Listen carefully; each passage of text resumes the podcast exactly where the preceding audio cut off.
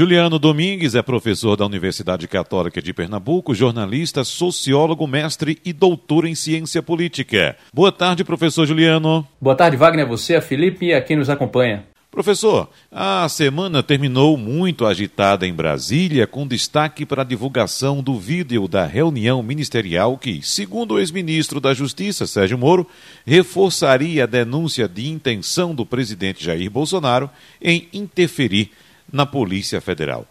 Qual a sua avaliação e o que dizer dessa repercussão da divulgação desse encontro, dessa reunião ministerial, hein, professor? A divulgação, Wagner Felipe, do vídeo da reunião ministerial é, pode ser observada a partir de vários aspectos, né? sobretudo nos aspectos que dizem respeito ao quanto a comunicação ou quanto a mídia, uma vez que se trata de uma reunião ministerial gravada em vídeo e que ganhou ampla repercussão na mídia, o quanto a mídia e a comunicação são elementos importantes para a gente analisar as relações de poder e a disputa pelo poder.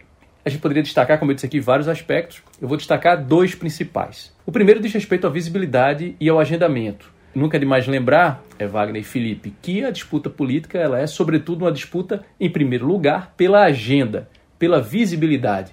Então, nesse sentido, obter visibilidade ou capturar a agenda da mídia é algo importante na disputa política e isso aconteceu.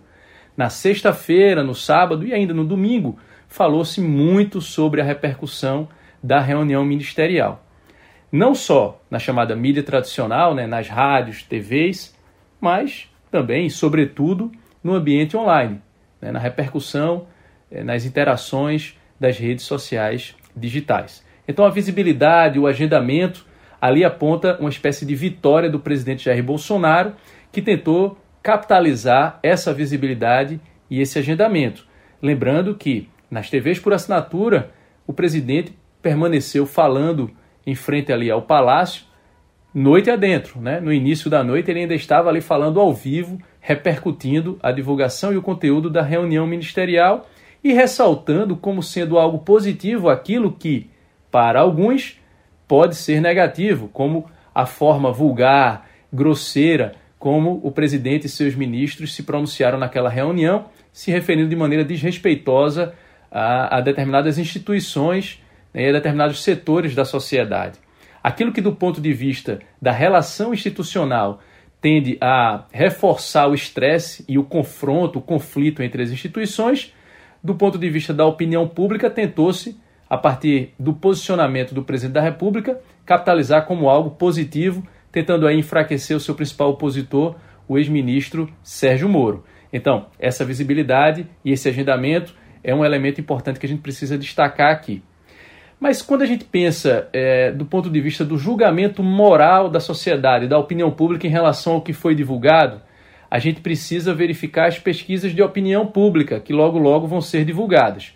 O que a gente pode destacar agora, Wagner e Felipe, é levantamento, um levantamento que, que foi divulgado pela Máquina Soluções, uma empresa que faz monitoramento das redes sociais digitais, e que apontou aí alguns elementos que ajudam a gente a visualizar e, pelo menos nesse primeiro momento, eh, chegar a alguma conclusão preliminar, vale ressaltar, de como foi a reação das redes sociais digitais. E o que se aponta é o seguinte: o agendamento se confirmou nas redes sociais digitais, ou seja, a hashtag Bolsonaro reeleito ganhou ampla visibilidade. No entanto, se verificou mais uma vez uma presença muito forte dos robôs, né, de softwares que se comportam como se fossem seres humanos nas redes sociais aí impulsionando essas publicações, mas o que se verificou é que as reações foram majoritariamente negativas em relação ao posicionamento do presidente Jair Bolsonaro, em 43% das reações. Essas reações foram negativas. E pode-se acreditar isso a publicadores de peso que se colocam como opositores ao presidente Jair Bolsonaro e aos seus filhos nas redes sociais digitais, com destaque para o youtuber Felipe Neto e para o MBL. Esse é um levantamento que foi feito ali no, no calor do, da divulgação do vídeo.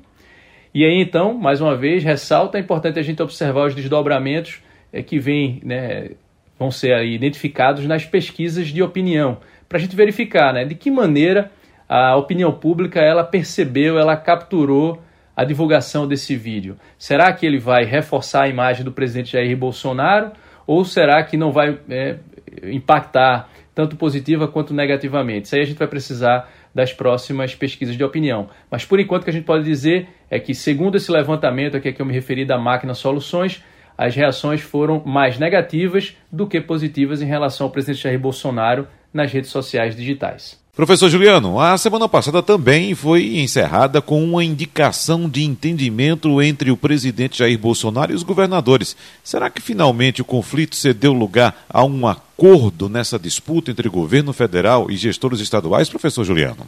De fato, Wagner, a semana terminou com uma indicação de entendimento entre o governo federal e os governadores. O que a gente pode é, dizer é que, aparentemente, pelo menos até agora, aparentemente, o presidente Jair Bolsonaro cedeu à pressão da opinião pública.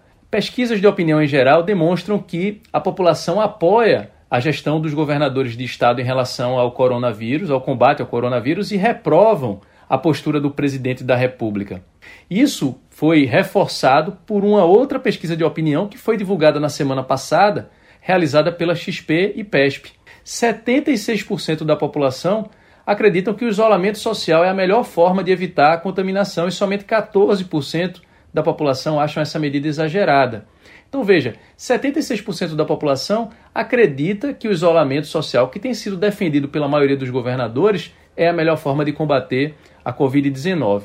Além disso, 58% dos entrevistados avaliam como ruim e péssima a atuação do governo federal. Quando se trata da avaliação da gestão dos governadores, esse percentual é de apenas 23%.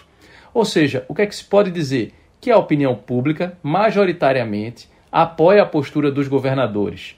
Além disso, Wagner e Felipe, vale a gente aqui destacar o papel que a mídia, de uma maneira geral, tem no agendamento é, dessa questão, ou seja, na influência da percepção da população. De uma maneira geral, a grande mídia tem adotado justamente essa postura de um jornalismo de serviço, humanizado, baseado em evidências científicas e reprovado a postura do presidente da República quando se trata de Covid-19. Isso ajuda a influenciar uh, a opinião pública.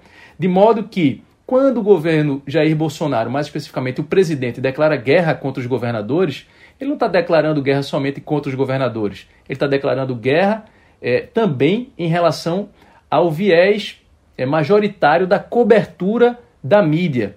E aí, vale ressaltar aqui um outro dado, certo? Uma pesquisa que foi é, realizada pela Cantar, que diz o seguinte: 79% dos brasileiros acreditam que a TV é o meio de comunicação com maior credibilidade quando se trata de Covid-19. Ou seja, 79% dos brasileiros confiam na televisão quando o assunto é Covid-19. E a cobertura da televisão, ela coincide com a postura dos governadores em relação à Covid-19, ao mesmo tempo em que antagoniza com a postura do presidente Jair Bolsonaro em relação ao mesmo assunto. Então, repito, quando o governo Jair Bolsonaro declara guerra aos governadores, declara guerra também em relação à majoritária forma da mídia cobrir Covid-19. E aí não é fácil brigar contra a opinião pública. Aparentemente, o governo federal eh, deixou agora, ou pelo menos eh, nesse momento, é, é, o que se indica, né, a partir do fim da semana passada e início dessa semana, o governo federal cedeu à opinião pública ao sinalizar para um entendimento e a um fim desse confronto com os governadores estaduais. E aí quem ganha com isso é a população, Wagner e Felipe. Juliano Domingues, muito obrigado, um abraço e até semana que vem. Eu que agradeço, Wagner e Felipe, lembrando que os dados ressaltados aqui nesse meu comentário estão disponíveis no meu Instagram, então quem tiver interesse é só buscar lá por Juliano Domingues no Instagram, vai encontrar o texto que foi publicado no Jornal do Comércio de ontem, na seção de opinião, em que é, eu destaco aí esses números e esse é, aparentemente é, início de entendimento entre governo federal e governadores de estado. Até a próxima semana, tudo de bom para vocês.